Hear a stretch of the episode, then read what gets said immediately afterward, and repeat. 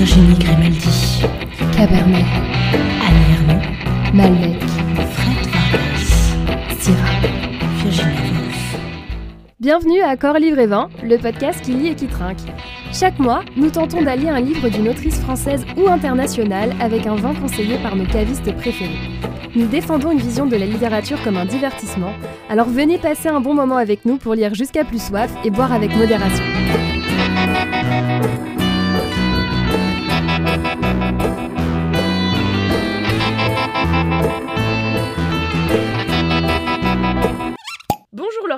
Bonjour à toutes et à tous. On se retrouve ce mois-ci pour vous parler de Happy Fucking Christmas, chère Jeannette, le roman de Lucy Bridge. Oui, bonjour Laura. Pour animer ce podcast, donc euh, je suis avec cette magnifique acolyte et non pas alcoolique. Attention, la distinction est importante. Ah, Lauriane Ou devrais-je dire Oh, Lauriane Ou même Ho, ho, ho Pour être exact. Ah, Noël Cette odeur de plastique, de sourire factice et de téléfilms sirupeux irréalistes. Ah, la course effrénée dans les centres commerciaux bondés pour acheter, acheter, acheter. Ah, le froid. Ah, la goutte au nez et l'envie de vous saouler au vin chaud plutôt que d'avoir encore à subir cette épreuve. Bon, mais tout compte fait, je pense que je suis complètement dans le thème du mois. Ah oui, cette goutte au nez, j'ai vu un reportage hier. Je t'expliquerai comment on peut l'éviter. Formidable. Moi, c'est pas le Père Noël qui me rend heureuse à la fin de l'année. Ce sont Wham, Frank Sinatra, Tino Rossi et surtout la grande diva, la pailletée Maria Carré. Oh Je chante durant tout le mois de décembre et la chose que les gens ne veulent absolument plus pour le jour de la naissance de Résus, ben c'est moi. En fait. Je compense en offrant à mes proches des calendriers de l'Avent contenant des bières ou des livres, bien sûr. Ça fait passer la pilule. Alors, C'est pas Ça, très inclusif de parler de Noël comme le jour de la naissance de Jésus. oui, hein, Attention. hein. C'est pour ça que j'ai dit Résus. Ah oui, ça change tout. Résus, ça change C'est beaucoup plus capitaliste, Ressus. Alors, avant d'ouvrir le vin du jour, nous allons vous proposer donc une petite dégustation. Ce passage se trouve donc euh, dans le premier tiers du roman, quand euh, notre personnage principal, Janet, s'est fait prescrire par son médecin une pilule pour mieux passer Noël. Elle, euh, est confrontée à la publicité autour de cette pilule. Ici, à Meds for Life, nous savons que les fêtes de fin d'année ne sont pas toujours qu'un moment de détente en famille. Elles peuvent aussi être stressantes. Que vous aimiez Noël ou non, vous ne pouvez pas l'éviter. Et votre cerveau a besoin de protection. Alors, ici, à Mats for Life, nous avons pensé à vous. Et nous avons créé la formule qui vous permettra d'apprécier de nouveau cette période de l'année. Vous méritez Noël. C'est limite de la pub pour le Viagra. Nous pouvons vous aider à bander pour le Père Noël. Ensuite, il y a la séquence d'enfumage scientifique. La scène. Un type en blouse blanche dans un laboratoire masquant des cages ou queen des rats. Il se tourne face à la caméra et déclare Nous avons trouvé la molécule de Noël. Nous pouvons vous réconcilier avec l'esprit de Noël dès maintenant, dès que vous le souhaitez. Puis l'écran se remplit de données, de diagrammes et de mentions légales qui défilent à toute allure. Parlez-en à votre médecin aujourd'hui. Mieux encore, parlez à votre médecin de votre ami casseur d'ambiance et nous nous occuperons de le soigner pour vous. Rien de plus simple. Signez ici. Puis d'une voix menaçante. Nous n'avons aucun rapport avec le diable et nous ne pouvons pas vous aider si votre famille est raciste. Mais donnez-nous votre email pour être tenu informé, car nous travaillons aussi là-dessus. Et ce n'est pas tout. C'est un publi-reportage. Ça n'en finit pas. Après des années de recherche, nous avons découvert ce qui se passe dans le cerveau au moment des fêtes, déclare l'homme en blouse blanche, désignant une image du cerveau au cas où on aurait oublié à quoi ça ressemblait. Une partie du cortex est illuminée par le mot joie. Les fêtes sont un moment de joie, ou devraient l'être, ajoute-t-il en haussant un sourcil. Et cela joue sur les substances chimiques dans votre cerveau qui influent sur le sentiment de bonheur. Vous les connaissez sans doute. Un petit lutin dessiné apparaît. Moi, c'est dopamine. dit-il devant mes yeux horrifiés. J'aime les récompenses et le plaisir. Un autre lutin, de sexe féminin cette fois, surgit. Coucou, moi c'est sérotonine. J'aime l'estime de soi et la stabilité. Avec nous, c'est toujours Noël. Ajoute-t-il en chœur en se tapant dans la main. Ah voilà, bonne ambiance dans ce moment, Ça promet. ça promet. Après euh, ce petit passage, on va ouvrir le vin avant de vous donner notre avis sur, euh, sur ce roman assez incroyable. Alors, ce mois-ci, on est carrément allé jusque l'Aude, jusque dans l'Aude, Oui, dans l'Aude, j'imagine, pour trouver notre vin chez euh, Fabien de Brune, du restaurant Le Bastion et la Basse-Cour, qui se trouve donc à La Grasse, un petit village pittoresque de l'Aude, euh, et qui nous a conseillé un, un vin pour, je cite, noyer notre chagrin. On lui a donc fait très forte impression, à mon avis. Alors aujourd'hui, on va ouvrir un Du domaine Villemagne, qui est donc un domaine présent euh, dans l'Aude, à quelques pas de la Grasse. Je me demande même si les caves ne sont pas situées à la Grasse exactement. Et il s'agit d'un vin un peu spécial, puisque c'est un vin dit de liqueur. Alors attention, euh, petit passage trivia. Qu'est-ce qu'un vin de liqueur? Eh bien, un vin de liqueur, ou mistel de raisin, c'est un vin muté qui a été obtenu par euh, fermentation alcoolique. Euh, donc ça s'appelle le mou, cette fermentation alcoolique, pas MOU, mais MOU accent circonflexe T, c'est pas la même chose, est en fait additionné à l'alcool éthylique pour empêcher sa fermentation, afin de conserver le sucre et le sucre résiduel du fruit.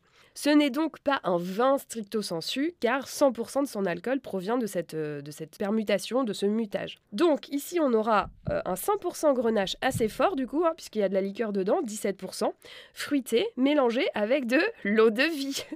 Alors, petit secret du making-of, il est 10h30 du matin. On a les verres à whisky devant nous. Ça va être compliqué ce podcast. Si vous ne faites pas comme nous et que vous l'ouvrez au bon moment, il est à boire avec euh, la plus grande des modérations tout d'abord. Et c'est pour accompagner certains plats festifs comme le foie gras, un dessert ou même euh, les apéritifs. Donc c'est un vin parfait pour Noël et pour notre chère Janet. Donc Merci pour cette présentation, Laura. Et vraiment, je t'applaudis. Je pense que les, télés- les téléspectateurs, ah oui, allez Ah oui.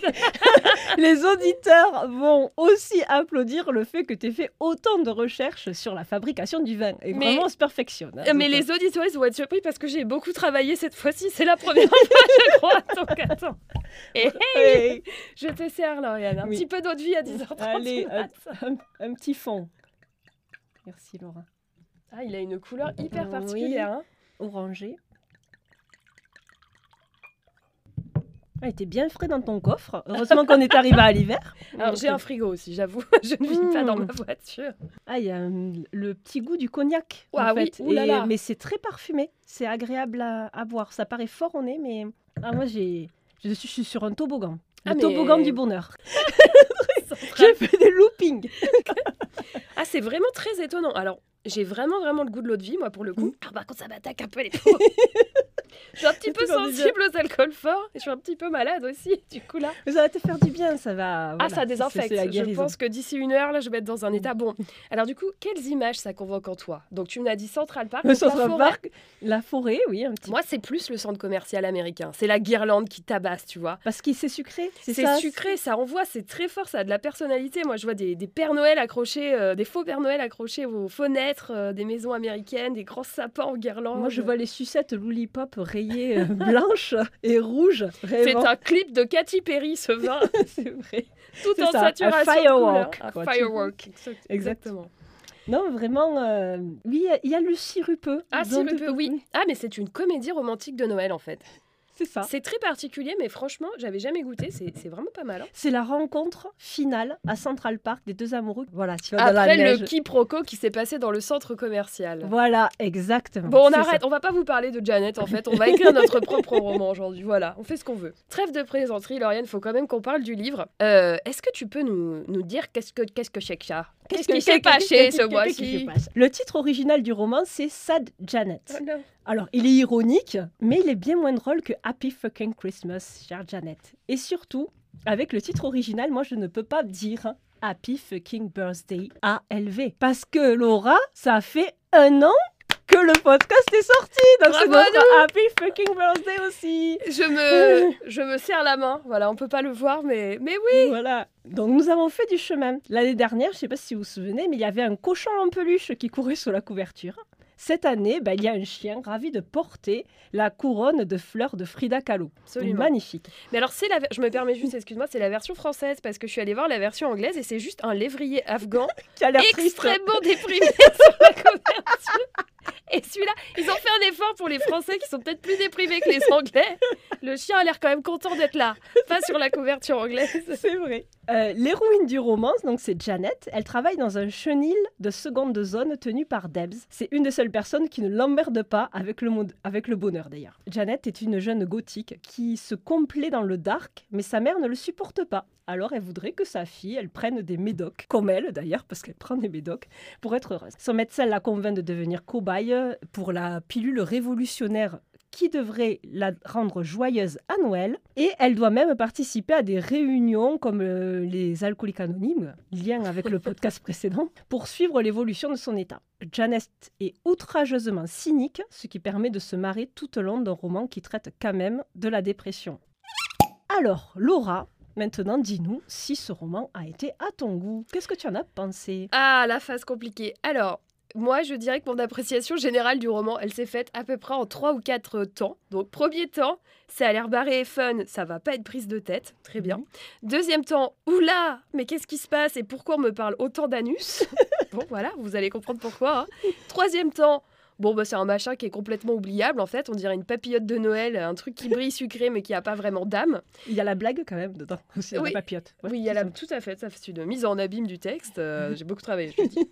Et quatrième temps, en fait, c'est génial et c'est beaucoup plus profond que ce qu'il y paraît. Oui. Donc, je m'explique. Alors, déjà, j'aime beaucoup l'exergue du roman que je vais vous lire. Si vous venez de rompre, soyez triste. Si vous avez renversé quelqu'un alors que vous conduisiez en état d'ivresse, soyez abattu. C'est un bon conseil.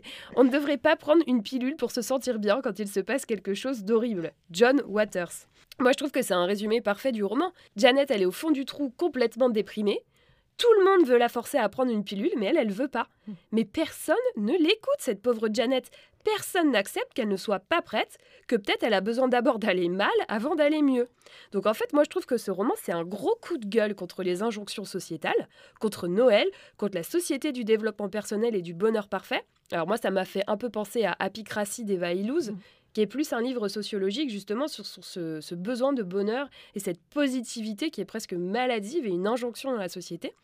Cette société-là qui supporte pas la vue d'un être humain qui refuserait de sourire et de voir la vie du bon côté. C'est un pied de nez et c'est un gros fuck à tout ça, hein, puisque le titre c'est Fucking Christmas.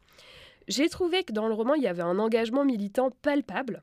Et c'est pas seulement au niveau de la société de consommation ou de l'industrie pharmaceutique, mais j'y reviendrai plus tard. Je veux parler du féminisme. Donc le charme de Happy Fucking Christmas, chère Jeannette, ou pour les intimes A- euh, HFCCJ, C'est super. C'est- ah, c'est- c'est moderne, c'est moderne. C'est son humour corrosif et décapant, évidemment. En fait, c'est tellement jouissif d'utiliser un personnage qui est déprimé pour parler avec un regard ultra cynique, hein, comme tu l'as dit, Lauriane. Janet, pour moi, c'est la queen de la punchline. J'en ai sélectionné quelques-unes pour votre plus grand plaisir. Pendant quelques instants, je me sens plus triste à propos de mes sourcils que de ma vie. C'est un miracle de Noël.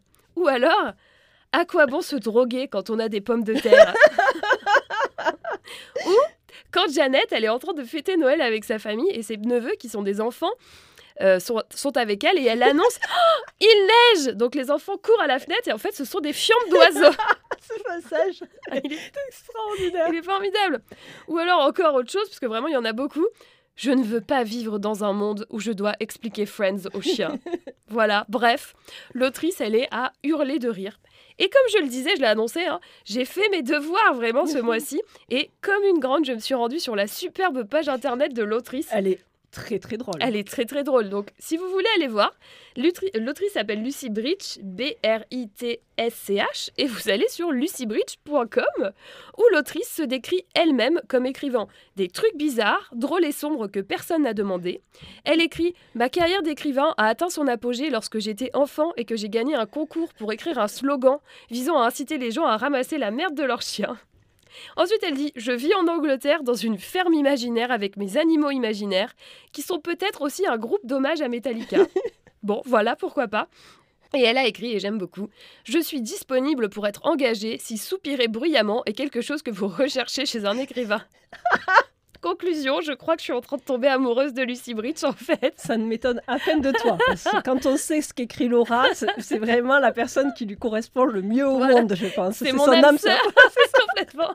Donc Lucy Bridge, c'est mon âme sœur, je l'adore, elle, elle est formidable.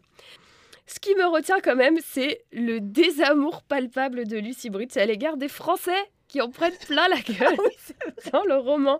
À chaque fois qu'il se passe un truc snob ou intello ou pédant, elle dit que c'est un truc de français. Alors là, j'ai envie de lui dire halte, Lulu, halte. Je te vois avec cette envie de réactiver la guerre de 100 ans pour passer le temps. Je te vois et je ne te laisserai pas faire. non, plus, plus sérieusement quand même, il y a, y a aussi quelque chose que j'ai beaucoup aimé, c'est qu'il y a un grand amour des livres et de la lecture dans le roman. Alors déjà, il y a un passage où, où Janet, elle va voler une carte de bibliothèque, son plus grand méfait, pour euh, obtenir des livres gratuits sans avoir à remplir la paperasse administrative pour faire sa propre carte. Et elle dit, c'est le crime parfait. Et les gens lui disent, mais t'es complètement malade, c'est nul, c'est gratuit en fait. mais c'est pas tout. On a aussi euh, des refs à la littérature anglaise classique partout dans le texte, et particulièrement à Dickens et son drôle de Noël de Scrooge, qui est cité à plusieurs reprises, voire carrément euh, bah, recopié ou plagié, hein, avec des gros guillemets, euh, dans une partie du roman. Donc voilà, finalement, mais moi je le trouve vachement intelligent ce bouquin, et pas Oui. du tout français. Mais, C'est-à-dire mais qu'il est toi, tu as vu des références euh, qui sont beaucoup plus pointues que moi. Parce que je suis toujours accusée de faire des références hyper littéraires. Et là, euh, ah oui, on a Je switché. suis- on a switché. Je me suis dit, ah bon, c'est Freaking Friday. Tu sais, le film où il y a Jamie Lee Curtis Ah oui, et comment elle s'appelle Euh, Je sais plus le nom de la, l'actrice, je retiens jamais. de Mean Girl. Bon, j'ai un trou. Euh, si Lohan, euh, Lindsay Lohan, qui change de corps. Non, mais je me suis dit, euh, Lauriane est travailleuse, je n'ai rien foutu, moi, donc je vais changer, je vais Ah bah, essayer d'être intelligente. le niveau. En 2023, c'est moi qui dis des trucs intellectuels, ok? Donc, donc voilà, moi je l'ai trouvé vraiment super intelligent et pas du tout pédant, donc pas Mm. du tout français. Mais en même temps, elle est anglaise, donc c'est normal. Mais maintenant, j'ai décidé d'être désagréable, puisque moi je suis française et j'ai quand même des tout petits bémols. Voilà. Euh, moi, j'ai eu quelques petits soucis avec la temporalité du texte parfois. Alors, je m'explique. Il y a beaucoup de moments où en fait on comprend que Janet, elle se remet pas trop de sa rupture avec son ex. Et j'ai trouvé que la chronologie, elle était très confuse quand elle convoquait les souvenirs avec son ex. J'ai eu un peu de mal à comprendre s'il venait de se quitter, s'il s'était quitté il y a longtemps, si elle était en train d'avoir un flashback, s'il revenait dans sa vie pour repartir. Et je trouve que ça flotte un peu sur ces passages-là et j'ai du mal à les situer par rapport à la chronologie principale de l'histoire. Il y a un effet de réel quelque part dans ça, parce que je pense que c'est quelqu'un qui n'est pas vraiment remise de sa rupture et qui était très déprimé, donc qui est- on est dans la tête de Janet tout le temps. Ouais, elle n'arrive pas à connecter tous les éléments quand, on- quand elle, dans- elle est dans des moments sombres. Oui. Et donc je pense que c'est c'est voulu que ce soit aussi confus. C'est possible. c'est gênant, mais peut-être, mais c'est voulu. J'accepte, bon, voilà. S'il faut trouver des excuses à Lucy Bridge et à Janet, j'accepte, donc ça me va. Non, voilà. Sinon, globalement, j'ai trouvé qu'on nous- on nous tient vraiment très longtemps en haleine avec cette histoire de pilule. Et ça m'a un peu fait penser aux livres, euh, aux livres de développement personnel qui veulent vous tenir en haleine en vous révélant des grands secrets et qui passent 245 pages sur 245 à vous faire du teasing pour ceux qui va suivre. Mais continuez de lire ce livre pour découvrir le grand secret, euh, qui celui qui va changer votre vie, celui que des millions de gens ont déjà adopté. Alors à un moment, je trouve ça un peu lent. Moi, j'ai envie de que ça avance et qu'on me dise euh, ce qui se passe, tu vois. Oui. Donc voilà, j'ai trouvé qu'il y avait peut-être parfois légèrement, on nous tirait très très longtemps avec cette histoire de pilule. Mais bon, c'est vraiment histoire d'être désagréable parce que j'ai beaucoup aimé le roman. Et enfin, alors là, je n'ai pas de réponse et je n'ai pas d'avis, mais je veux te poser la question, Lauriane, le personnage d'Emma. Alors, pour vous le resituer, dans le roman, il y a un personnage qui est pas vraiment là, mais qui est un peu là. C'est Emma, l'ancienne amie de Janet, qui a tout plaqué pour aller vivre à Ibiza. Et elle, elle y pense de temps en temps, elle apparaît, elle fait pouf pouf pouf dans le roman, mais, mais quel est l'intérêt de ce personnage?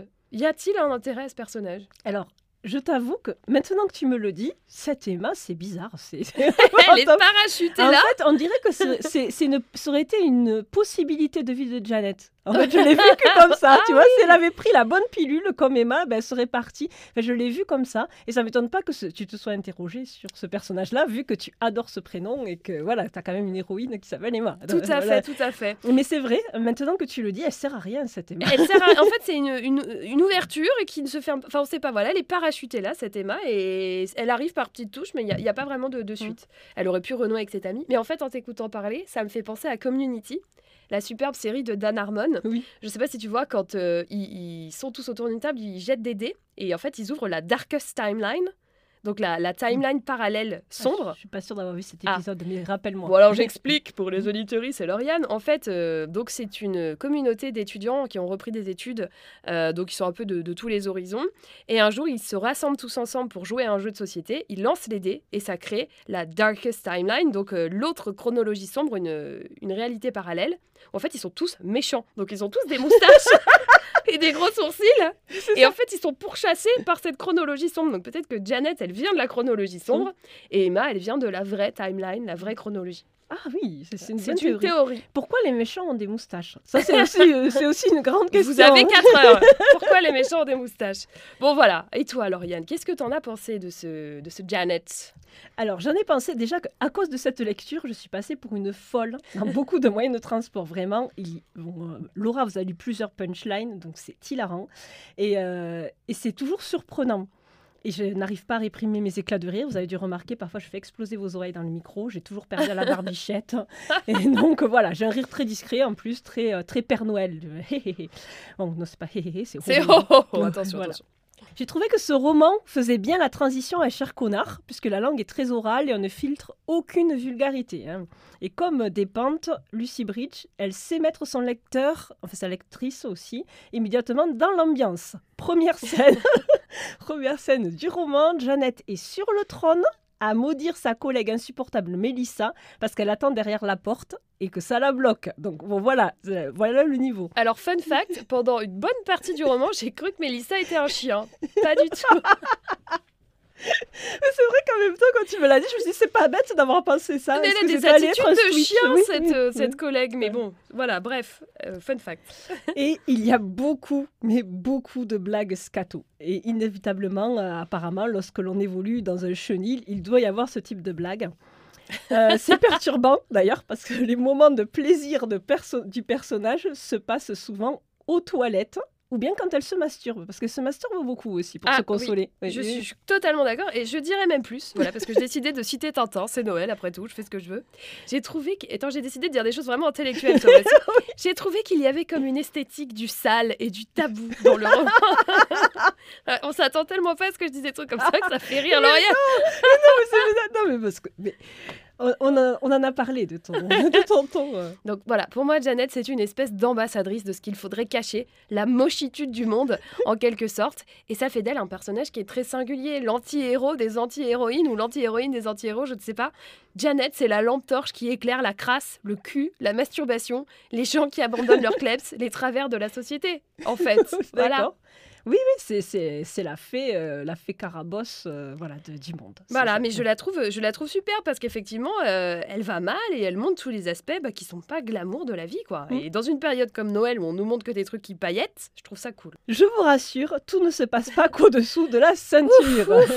On est surtout dans la tête de Janet, comme je disais tout à l'heure, hein, qui nous fait partager sa vision misanthropique du monde. Et elle arrive peu à peu à nous convaincre, je trouve, que seuls les chiens abandonnés ont une âme. Il y a qui valent le coup. hein. Tout à fait. Et à force de nous montrer des gens hystériques au moment des fêtes, des monstres qui abandonnent leur animal de compagnie, ceux qui se leurrent en se, bourra- se bourrant de médicaments pour faire semblant d'être heureux, hein, parce que toute sa famille est complètement euh, droguée, Complètement. ouais. on finit par la trouver assez sympa, Janet. En fait, elle me détesterait, Janet. Je pense qu'elle t'aimerait beaucoup, mais moi, elle me détesterait parce que je suis un peu sa va- Mélissa. Va pas rompre nos relations avec Lucy Bridge, ok? Je te pardonnerai pas, Lauriane. Je me comporte comme Mélissa parce que Mélissa, c'est sa collègue qui veut absolument avoir des amis et qui est hyper girly et qui veut faire plein de choses très très fun en les, évitant tout, en les invitant tout le temps. Et en fait, elle est aussi rassurante qu'un frotteur dans le métro pour moi. Alors, j'avoue que ma lecture a été un peu biaisée parce que comme je pensais qu'elle était un chien, j'ai pas trop pensé à son côté social, mais oui, effectivement. L'autrice parvient très bien à imiter les mécanismes du cerveau quand on vit des situations inconfortables. Il y avait le fait, les faits, en fait, avec le filtre euh, de son jugement à Janet. Alors, les faits, F-A-I-T-S, hein, pas les faits, les F faits. et et S. Euh, ce qu'elle voudrait dire et la manière dont elle voudrait réagir et toutes les connexions plus ou moins logiques qui se font avec la situation. En fait, on vit le désordre émotionnel de la malaisance et ça, c'est très très bien rendu, je trouve. Mm. Euh, D'ailleurs, ce roman est, est un flot ininterrompu de pensée et là, c'est mon moment intello. Est-ce que c'est la version contemporaine de l'Ulysse de Joyce Elle a fait une rechute Elle a fait une rechute T'as pas pris tes pilules, Lauriane Non, non, pas pas pris la pilule pour Écoute, j'ai envie de te dire, moi, ce que j'ai lu de plus approchant à l'Ulysse de Joyce, c'est le TED, c'est le TEDx sur la littérature, où il y a des petits dessins. non, je peux pas le lire. Enfin, Non, non, mais c'est- c'était une plaisanterie là, tout à fait. un jour, j'ai lu Belle du Seigneur. Ah, Du coup, j'en ai, j'ai 15 ans de tranquillité. Je peux faire ce que je veux. d'accord. pas parce que je l'ai pas aimé, mais parce qu'il est quand même ardu. Plus sérieusement, le personnage haut en couleur de Janet, bon, elle est toute habillée de noir, mais bon, voilà, développe une critique acerbe de l'industrie pharma- pharmaceutique et notamment en ce qui concerne les antidépresseurs. Et d'ailleurs, je voulais vous lire un tout petit passage. Page 20. Il paraît qu'il existe d'excellents antidépresseurs aujourd'hui. On a fait de gros progrès. Gros progrès. Hein Alors je crois que je, je vais arrêter de boire. de Arrête ce- la liqueur, arrête la liqueur. Mélissa tourne au Lexapro, Debs au bon vieux Prozac des familles. Elle se targue d'avoir été l'une des pionnières. Le conducteur de la voiture qui écoutait le boys band prenait quelque chose, c'est clair, tout le monde prend quelque chose, sauf moi. Euh, ma meilleure amie Emma, donc celle dont on parlait tout à l'heure, s'est mise au, au Zoloft parce qu'il y avait un chapeau offert avec. Elle n'avait pas une tête à chapeau, mais elle s'est dit que ça changerait peut-être si elle était plus heureuse. Elle est dépitée parce qu'elle a l'impression qu'il n'y a qu'elle qui voit l'arnaque et donc les astuces marketing et que l'on pousse les gens à se droguer et qu'on les rend complètement dépendants de ces pilules. Donc euh, voilà. Mais en fait, elle est, moi je trouve qu'elle est assez forte euh, psychologiquement parce qu'elle résiste à une pression incroyable alors que il arrive un moment dans le roman où ce serait vraiment juste plus facile pour elle d'abandonner, de se droguer et de kiffer la life. Oui. Mais elle est hyper résistante. Alors elle est bornée, mais elle a quand même du cran. Voilà. oui, elle a un sacré caractère. Euh, elle a l'impression aussi qu'il n'y a qu'elle, parce que Janet, elle est autocentrée quand même. Elle, do- euh, elle donne son prénom à toutes les filles qui sont comme elle, qui n'ont pas envie de répondre à l'injonction au bonheur des fêtes. En fait, c'est une Janet, voilà, c'est une fille qui, se ressemble, qui lui ressemble. Et au début du roman, je la trouvais touchante parce que l'on peut croire que son cynisme, c'est sa bouée de sauvetage pour avancer, alors que ses proches ne l'acceptent pas telle qu'elle est. Puis en fait, on découvre que c'est une vraie gothique et elle a un caractère avec une majeure mélancolique, comme certaines personnes euh, voilà, ont d'autres majeures. Et elle joue un rôle quelque part. Elle est très exigeante, euh, je trouve, avec les autres. Euh, elle est quelque part étroite d'esprit, je trouve parfois, et elle se méfie de ceux euh, et ceux qui la rassurent, pardon, ce sont les gens qui n'en en ont rien à faire des autres. Par Oui. exemple, sa voisine, bon, enfin, qui l'invite plus ou moins pour Noël, mais en fait, euh, elle aime bien les gens qui, qui s'en foutent, euh, voilà, qui pensent qu'à eux-mêmes. Bah après, je pense qu'aussi ça fait partie du trouble dépressif, c'est de pas faire confiance aux situations apaisantes, tu vois. Mm. Je pense- Elle a l'air un peu traumatisée cette Jeannette et du coup elle se complaît dans les choses qui lui rappellent son malheur en fait, je pense. Oui, elle se complaît, mais elle, Mm. elle joue ce rôle aussi de, voilà, de. Oui, après de- bon, de voilà, quand tu es dépressif, Oui. où il est à la frontière entre tu Oui, joues mais- ce rôle ou tu Mais je me suis demandé parfois, il y avait, il y avait des moments où c'était tellement autocentré que je me suis demandé si elle était vraiment dépressive, cette nana. Ou s'il n'y Ah, avait pas ah, un on jeu sur ça. Ah oui. Non, non, non, mais s'il y avait. euh, non, mais comme c'est une gothique qui a quand même un entretien dans cette culture de la mélancolie, de la tristesse, il y a des moments où je me suis demandé. Bon, après, Bon, le curseur est poussé assez loin parce Oui. que c'est assez archétypal comme Oui. écriture, mais moi, je- moi j'ai trouvé que c'était assez bien rendu, euh, enfin de ce que j'ai pu lire par ailleurs. Mais bon, voilà, bref. Parce qu'elle a un côté punk pour moi. Ah fait. complètement. Et ouais. elle joue aussi à gâcher tous les Noëls de sa famille en se tenant très très mal. hein. Elle fait des, bon, comme on a vu tout à l'heure, euh, les fiantes de Noël. euh, et euh, elle joue à pourrir ses relations. Elle a une colocation qu'elle a fait rater complètement. Voilà. Ce qui me fait rebondir sur le point qui m'a déstabilisée. Très rapidement, j'ai pensé que c'était un roman qui allait traiter vraiment de la dépression sous un angle inattendu. Et puis j'ai eu la sensation que le personnage en jouait aussi avec son public et qui menait en bateau le lecteur. Et euh, alors même s'il y a de très grands moments où on voit la détresse de Janet, hein, par exemple, il y a des moments où elle se recroqueville dans les cages avec les chiens. Bon, donc euh, bon, là, on se dit qu'elle est quand même au fond du seau. Et il y a une des scènes finales où euh, Debs pense qu'elle a fait euh, une bêtise, elle va la secourir dans un hôtel, elle est au plus profond, voilà. Alors, une Mais- bêtise, tu veux dire un suicide? Oui, un suicide, Ouais, voilà, une TS, voilà. Bon, je fais un sp- spoiler, hein, c'est que en fait, elle n'a pas pris la pilule. Non, elle l'a jamais prise. Et ça, je suis d'accord qu'on entretient le flou sur une très oui, très longue période. Très ouais. très long. Et en fait, on se dit, mais elle nous a menés en bateau, comme la comme l'industrie pharmaceutique mène en bateau les gens. Et, et quelque part, j'étais un petit peu vexée. Parce que j'ai cru vraiment. Parce qu'en plus, celui qu'on montre. Non, mais au fil des réunions, on vous montre. alors, Il y a des petits signes où on voit qu'elle s'améliore dans son caractère, qu'elle devient plus douce, plus agréable, plus joyeuse. Il y a des toutes petites notes. Et en fait, moi, je me suis dit au départ. Ah ben en fait, sans s'en rendre compte, elle veut pas avouer que le médicament améliore son état. Et en fait, elle te dit, mais non, j'en ai jamais pris. Et voilà, elle a eu son lecteur. Bon, euh, voilà. Bon. Mais après, moi, j'ai bien aimé ça parce que quelque part, elle met un petit peu le lecteur dans la. Enfin, l'autrice, Mm. du coup, met le lecteur un peu dans la même catégorie que, que tous les gens qui font chez Jeannette, c'est-à-dire, euh, on peut pas vous faire confiance et vous aussi, vous êtes des junkies de Noël. Donc, je ne, je ne vous fais pas confiance et je ne vais pas vous dire que j'ai pas pris ma pilule parce que sinon, vous allez m'emmerder pour que je la prenne. Et ça, j'ai trouvé Mm. ça intéressant, en fait, de, de jouer là-dessus parce que Janet ne nous fait pas confiance. Et on fait Oui. pas vraiment confiance à Janet non plus. Donc il y a cette espèce ouais. de rapport Ouais. ambigu entre Janet et nous, et qui je trouve est assez intéressant. Ah, oui, j'avais pas vu ça dans ce sens-là, mais effectivement. J'accepte ta remarque, Laura, euh, parce qu'effectivement, c'est très pertinent.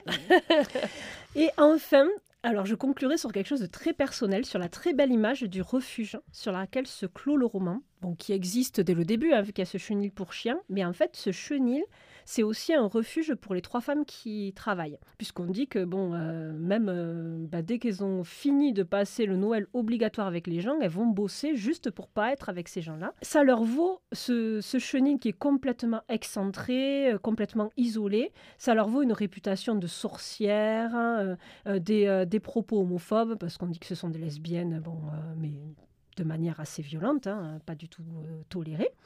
Et ça m'a fait penser au très beau roman de Toni Morrison, Paradis, dans lequel il y a un couvent qui est excentré d'un village, un ancien couvent, et des femmes s'y réfugient pour des raisons diverses et sur- principalement pour euh, euh, cause de violences qu'elles ont subies. Et en fait, ce roman commence par la scène finale qui est atroce et qui est une chasse aux sorcières de la part des hommes qui viennent décimer euh, dans ce couvent parce qu'ils pensent que ces femmes leur, voilà, leur, leur portent malheur. La fin, finalement, j'ai trouvé chez Lucy Bridge qu'elle était quelque part lumineuse. Il y avait quelque chose dans le chenil. On, on voyait une belle oasis à la fin. Et Oui. j'ai bien aimé euh, cette, cette note-là. euh, Oui, complètement. final. Mais moi, j'ai adoré en fait cette, euh, cette représentation du chenil et ce que ça, la Mm. symbolique en fait. Et ça me permet de rebondir ce que tu dis sur ce que j'avais un peu annoncé Mm. tout à l'heure, c'est que sur l'engagement militant, moi j'ai trouvé que ce roman, en fait, il était particulièrement féministe et même Mm. presque misandre à un certain moment. Donc par exemple, elle écrit C'est bien connu, derrière chaque homme potable se cache un chien qui vaut mieux que lui.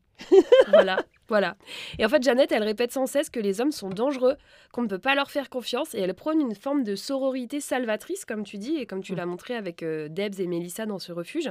Jeannette, c'est la femme forte qui lutte contre la condescendance paternaliste d'un monde patriarcal qui veut la traiter comme une petite fille. Euh, par exemple, elle dit Moi, tout ce que je vois, c'est un homme qui parle à la place d'une femme et qui lui explique qu'elle a besoin de se faire soigner quand euh, il y a les, les- les clips publicitaires Oui. où en fait on, on oblige les gens, enfin on oblige les femmes hein, très particulièrement, à prendre ces médicaments. Et d'ailleurs, parce que j'ai dit que j'étais une intellectuelle aujourd'hui, j'aimerais faire une petite analyse onomastique avec vous. Alors, le type qui invente cette fameuse pilule de Noël, il s'appelle Richard Grossman. En anglais, gross, ça veut dire Lauriane? Ah mince, c'était la phase quiz, elle m'a regardé avec les yeux. J'ai appuyé sur le buzzer, mais j'ai pas pas répondre. C'est- la merde noire, c'est la merde noire. Ah ben moi, j'ai le truc grand homme, c'est en allemand, c'est grand homme. Ah non, hein. alors grosse en anglais, ça veut dire dégoûtant, Ah, repoussant. ok. Donc en fait, si on traduit son nom, ça donne Richard, le mec dégueu. Et oui, et d'ailleurs à la fin du roman, quand on découvre que tout ça c'était qu'une honteuse supercherie, qu'en fait les pilules sont un placebo, Janet elle va l'appeler Dicky Richard. Donc jusque-là, pas de problème. Dick, c'est Mhm. le surnom de Richard, donc jusque-là tout va bien. Mais ça veut Mhm. aussi dire zizi en anglais. Et le suffixe IE en anglais, ça veut dire petit. Alors du coup, Richard, c'est l'homme dégueu qui devient soudain Richard Petit Zizi. Voilà. Ben, bravo. Ah, bravo. Alors là, euh, j'applaudis, mais fort, fort, fort. Alors, on a un épisode de Noël high level. Ah là là, Voilà, là là. vraiment, on l'a gâté. On l'a gâté. Sur le sapin de Accord Livré 20, euh, il y en a. On s'est donné cette année, attention. hein. Donc voilà, donc on peut dire que vraiment il y a une attaque directe, Ce sont nos avis partagés. Donc je pense que toutes les deux, on a plutôt apprécié cette lecture. je pense.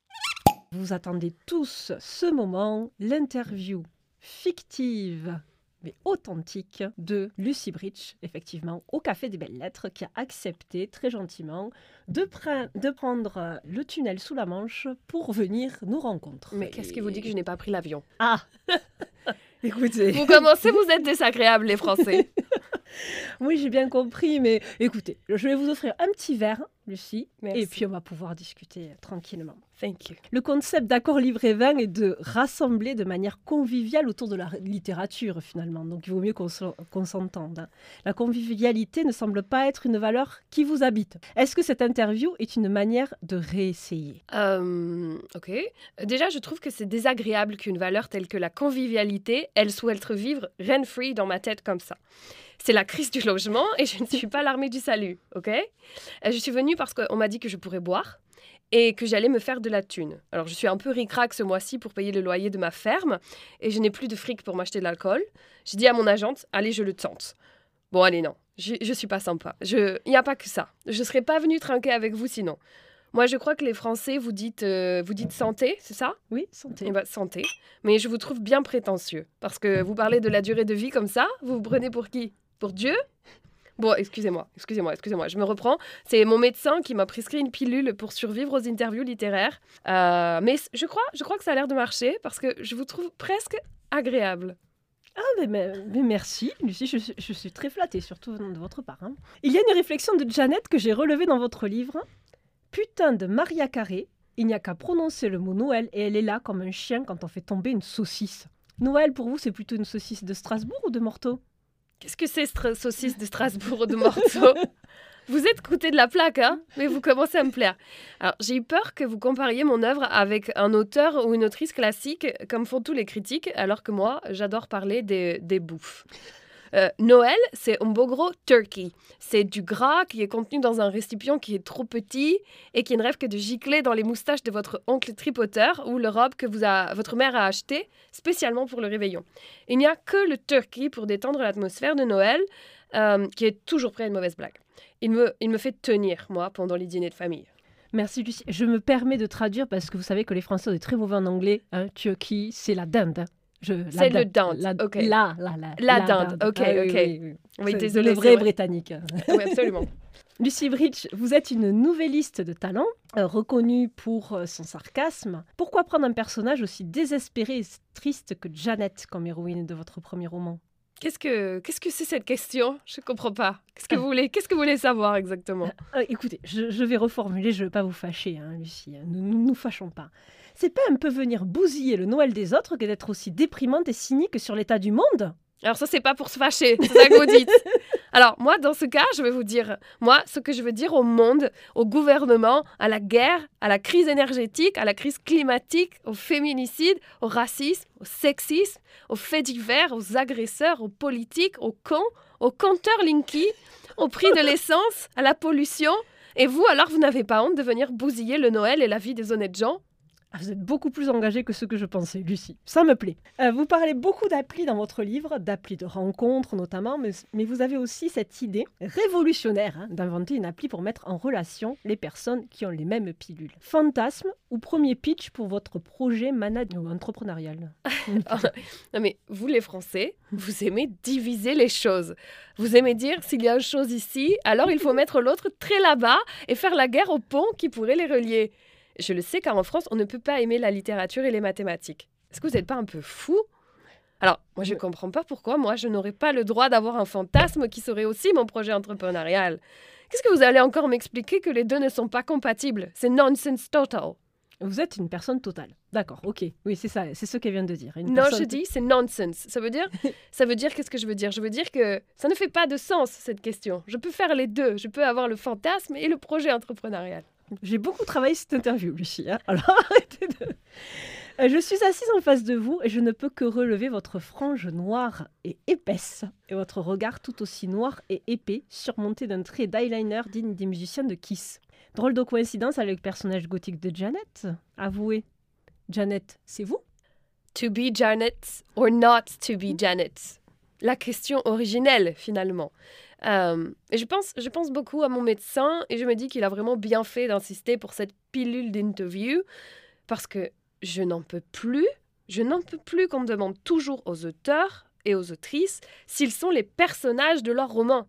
Il n'y a que dans cet art que ça arrive. Vous imaginez demander à un réalisateur, mais finalement, est-ce que c'est vous? Et alors vous demandez à cet petit homme chauve, tout petit, s'il se reconnaît dans Gwyneth Paltrow ou Scarlett Johansson Ou de demander à un peintre, de demander à Matisse s'il se reconnaît dans ses nus de femme Jamais ça n'arrive. Mais les auteurs, c'est tout le temps. Arrêtez de perdre du temps à vous poser des questions dont les réponses sont inutiles. Soyez productifs, lisez des romans. Merci pour votre conseil, Lucie. Nous sommes très contents de vous avoir reçu dans Accord Livre. Un peu, un peu perturbé aussi, vous avez bien secoué. Thank you, Vous thank bien you. Secoué. I'm sorry, I'm mais on va, non, non, non, mais euh, on va garder vos conseils euh, bien au chaud et puis euh, on va, on va s'améliorer, Lucie. Merci. sorry. Thank Et you. puis euh, bon vol de retour. Non, je vais prendre le train. Pour l'anecdote, j'ai écouté des interviews de Jane Birkin hier. Qu'on avait dit qu'on faisait plus d'accent, Laura. Là, Et mais moi, je me suis dit, eh ben j'en ai rien à faire, c'est les un an d'accord libre et va, je veux faire des accents. On retourne. Est-ce que je te resserverai, resserverai pas un petit peu de, de Carthagène? Non? Écoute, un tout petit peu, on va dire. hein. on, on a, on a des choses à faire cet après-midi quand même. Enfin, oui, ça voilà. va être compliqué. Je te resserre parce que il est frais dans la bouteille et tu Oui. vas pouvoir nous dire un petit peu ce que tu en penses de ce vin. Alors ça sent, le nez sent beaucoup la prune, en fait. complètement, ouais. le- je pense que c'est l'eau de vie en fait. L'eau de vie, voilà, ça donne vraiment une, idée, une, une odeur de prune très forte, plus au-dessus du raisin même, je trouve. Avant Ah le oui. raisin, on sent vraiment. Ça prend vraiment le pas. Alors après, la couleur, elle est hyper intéressante. Je me suis énormément servie. Je suis en train de regarder mon verre, j'ai peur. Elle est, elle est caramel, Mm. un jaune qui tire vraiment sur le caramel, qui n'a pas du tout la couleur d'un vin blanc. Ah, bien sûr, mais ça, le, ça a vraiment la couleur du cognac, Mm. euh, voilà. Et c'est sirupeux, on voit sur le verre, on sent le sucre vu qu'on a les... On voit les, les traces de sucre Ouais. sur le verre. C'est un nom spécifique, je suis vraiment désolée. Je l'ai le connais pas. Et ce qui est étonnant, c'est qu'il y a un alcool fort et je le trouve très doux. Parce qu'il est, en fait, je pense que, alors je n'y connais rien, mais je pense que c'est le, le fait, c'est le mou de vin. Oui. Ça ressort énormément le sucre du fruit, Mm. et ça doit venir complètement compenser, à mon avis, euh, bah, le, le côté très très fort de l'alcool, Mm. enfin de la liqueur. Oui, et euh, mais euh, parfois, moi, quand a un alcool fort, je, je suis vraiment prise immédiatement. Et là, ça passe tout seul. Et on sent juste se réchauffer, vous savez, au niveau de la Ouais. poitrine. Ah non, mais il est, il est excellent. hein, ce- c'est- très très intéressant finalement Oui. comme dégustation. Oui. Je sais pas si ça se goûte vraiment comme un vin. Le, le caviste nous a quand même dit que ça ne n'allait pas nous faire que le seul repas. Non, non, on s'en rend compte. hein. Déjà, j'ai bafouillé tout le podcast. Je m'en excuse, alors que j'avais bu deux gorgées. Enfin, oui, on n'a pas mangé, il est 10h30, on est fatigué. Non, franchement, pour Noël, si vous avez envie de passer un bon moment et que vous vous entendez pas forcément très bien avec votre famille, on vous recommande le Carthagène du domaine Villemagne Oui, vraiment. parce que vous allez vous amuser dans votre tête. Alors par contre, c'est vrai que c'est très apéritif et dessert, je pense. Oui. Parce que euh, c'est très sucré. Un, rep- un repas, ça va gâcher un plat, je pense, si c'est avec euh, ce Ah, mais saut de complètement. sucre. Là, il faut pas du tout euh, le prendre. euh. Mais vraiment, pour Le l'apéritif, ça me paraît Oui, idéal. Et même pour le foie gras, si tu as un petit peu de confit d'oignon dessus. Oui. Je pense que Oui, ça c'est peut vrai, oui, être très complémentaire si tu mets un peu de sel aussi sur le foie gras. Bon, bref, il n'y a plus de foie gras de toute façon, donc je sais pas pourquoi je dis ça. Sur un saumon, non, un saumon, je pense pas. Parce que Ah le non, saumon est non. gras Non, non, et ça- n'irait pas. Il faut quelque chose qui vient vraiment. C'est vrai que le foie gras, c'est pas grave. c'est pas grave, c'est pas grave. Pas grave du tout. Non, alors, gras dans le goût. Oui. C'est un peu plus gras dans le goût, le saumon. Bref, voilà. J'arrête de parler, de toute façon, je n'y connais rien. Le seul moment où je peux intervenir, c'est sur Richard Grossman. Voilà. Il n'y a que Non, là. mais c'était c'était très beau cette analyse. Enfin, vraiment, euh, bravo. Donc, euh, un vin festif qui va bien avec ce roman festif. Nous en sommes au dernier verre. Mais c'est pas possible. Mais ça c'est passé à toute allure. Mais qu'est-ce qu'on s'amuse à Noël Et euh, moi, ce mois-ci, bah, je vais pas du tout vous parler d'un livre de Noël. Euh, voilà, pas du tout. Je vais vous parler d'un roman plutôt associé à l'été, à la mer. Parce que j'ai vécu une expérience pour la première fois. C'est une traversée en bateau. J'ai fait la route du Rhum avec Virtual Regatta. Donc c'est une traversée en bateau, mais digitale, attention. je m'en suis bien sortie parce qu'en fait, j'ai un horrible mal de mer. J'adore la mer, mais du coup, j'ai traversé l'océan Atlantique sans avoir le mal de mer. C'est magnifique. Donc, je vais vous parler d'un roman qui s'appelle Ultramarin de Mariette Navarro. C'est un court roman sur une longue traversée en cargo. Et l'héroïne est une capitaine qui porte la responsabilité donc de sa cargaison, mais aussi de son équipage. Et euh, comme en tant que femme dans ce métier, elle a vraiment la pression, donc elle est très angoissée. et elle prend une décision inattendue en haute mer. Elle va demander à ce qu'on coupe tous les appareils de localisation et elle va permettre à tous les équipiers d'aller faire un plouf. Vous avez vu, je ne suis pas poétesse du tout. Moi j'aime Par bien. contre, Très beau le mot. plouf. le mot plouf. mais Mariette Navarro, elle, elle l'est. Et sa langue l'est du début jusqu'à la fin. C'est un roman qui nous plonge dans l'océan, dans la beauté euh, des sonorités et aussi dans l'onirisme, puisque et, presque la folie. Parce qu'après, du coup, ce moment, elle a l'impression, elle est convaincue intérieurement qu'il y a un passager de plus dans son navire, alors que rationnellement, c'est impossible. Et, euh, et c'est marrant parce que ça, cette menace fait qu'on bascule quasiment dans le thriller sans jamais y rentrer. Intéressant. Et euh, c'est un roman au style subtil, très original, et je vous le recommande chaudement. Et si vous voulez me suivre sur Virtual Regatta, parce que je vais pas m'arrêter à cette course, mon navire s'appelle Polochon, Eh en ben- référence à la petite sirène. Magnifique. Et bah tu sais quoi, j'irai sur Virtual Regatta parce que j'ai fait le vent des globes. Alors à l'époque, euh, c'était pas sur Virtual Regatta, ça n'existait pas. On avait fait un planisphère en bois avec des petits bateaux en bois et tous les jours on avançait notre petit bateau et en fait on avait chacun un petit bateau qui correspondait à un coureur. Donc on allait voir où chacun des coureurs était positionné puis on avançait le petit bateau sur le grand planisphère en bois. Oh, c'est génial Donc euh, voilà, j'adore, je vais aller sur Virtual Regatta et je vais lire euh, Ultramarin Oh. Que, voilà, qui est sur ma, dans ma liste de lecture depuis un moment. Merci beaucoup Lauriane. À toi, Laura, qu'est-ce que tu nous recommandes? Alors moi j'ai décidé de continuer d'être désagréable, puisque finalement pourquoi pas. Donc ma petite recommandation à glisser sous tous les sapins, et surtout le vôtre, c'est le magnifique Difficult Women, A History of Feminism in Eleven Fights d'Hélène Lewis. Donc euh, ce livre, c'est une sorte d'essai historique qui retrace l'histoire du féminisme au travers de luttes emblématiques. On y aborde les questions de divorce, de vote, de sexe, de jeu, de temps, de travail, de sécurité, d'amour, d'éducation, d'avortement, et surtout le thème principal, le droit de causer des difficultés quand on est une femme. Mm. Oui, parce que l'idée centrale de ce livre, c'est de revendiquer la figure de la difficult woman. C'est une femme qui n'a absolument aucune intention de se laisser faire, forte de ses convictions, prête à se battre, mais qui est aussi un être humain avec ses contradictions et ses paradoxes. On y parle de toutes ces femmes qu'on a effacées de l'histoire car jugées trop difficiles, et ça fait du bien de lire ces portraits de vraies héroïnes. C'est très intelligent et c'est très drôle aussi. Hélène Lewis, elle a un humour anglo-saxon à se fendre la poire et elle vient sans cesse apporter des touches sarcastiques et ironiques désopilantes à son superbe texte de recherche. Je citerai pour finir la définition du féminisme de Rebecca West. Donc c'est une romancière et femme de lettres euh, britannique, il me semble, ou peut-être pas, je sais pas, euh, à vérifier.